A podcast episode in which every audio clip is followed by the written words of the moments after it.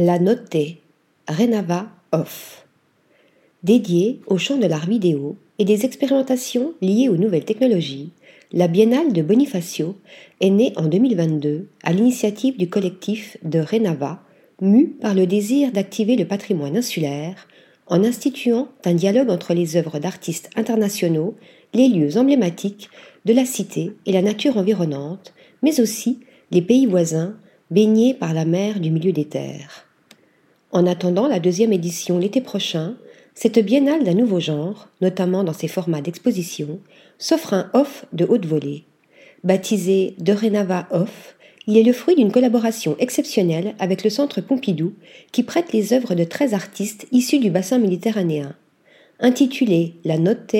en référence au film culte de Michelangelo Antonioni, l'exposition se présente comme une promenade à travers la Méditerranée noctambule, offrant une vision nébuleuse, diffractée, onirique et non exhaustive d'un certain imaginaire méditerranéen.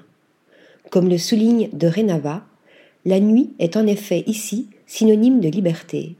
un espace où les frontières entre la réalité et le rêve se troublent, un lieu de réunion entre le sacré et le profane, un territoire où les corps airs se fondent, s'effacent, ne laissant parfois que les traces fantomatiques de leur passage.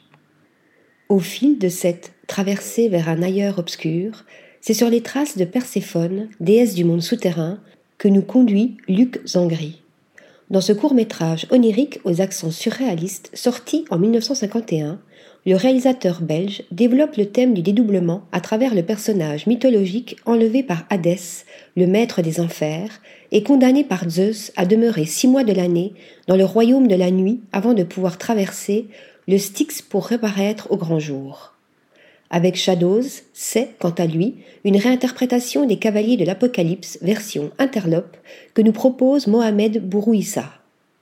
Autre apparition nocturne, les images déformées dans une explosion de formes et de couleurs offertes par Pipilotiriste, dont la projection vidéo, à la belle étoile, aspire le spectateur dans un environnement mouvant, tour à tour microscopique et macroscopique, jusqu'à provoquer un sentiment de désorientation et d'apesanteur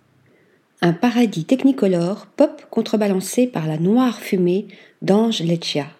un dispositif vidéo sculptural cernant le spectateur pour l'engloutir dans un nuage de fumée, emplissant progressivement l'espace de projection. Sensation garantie,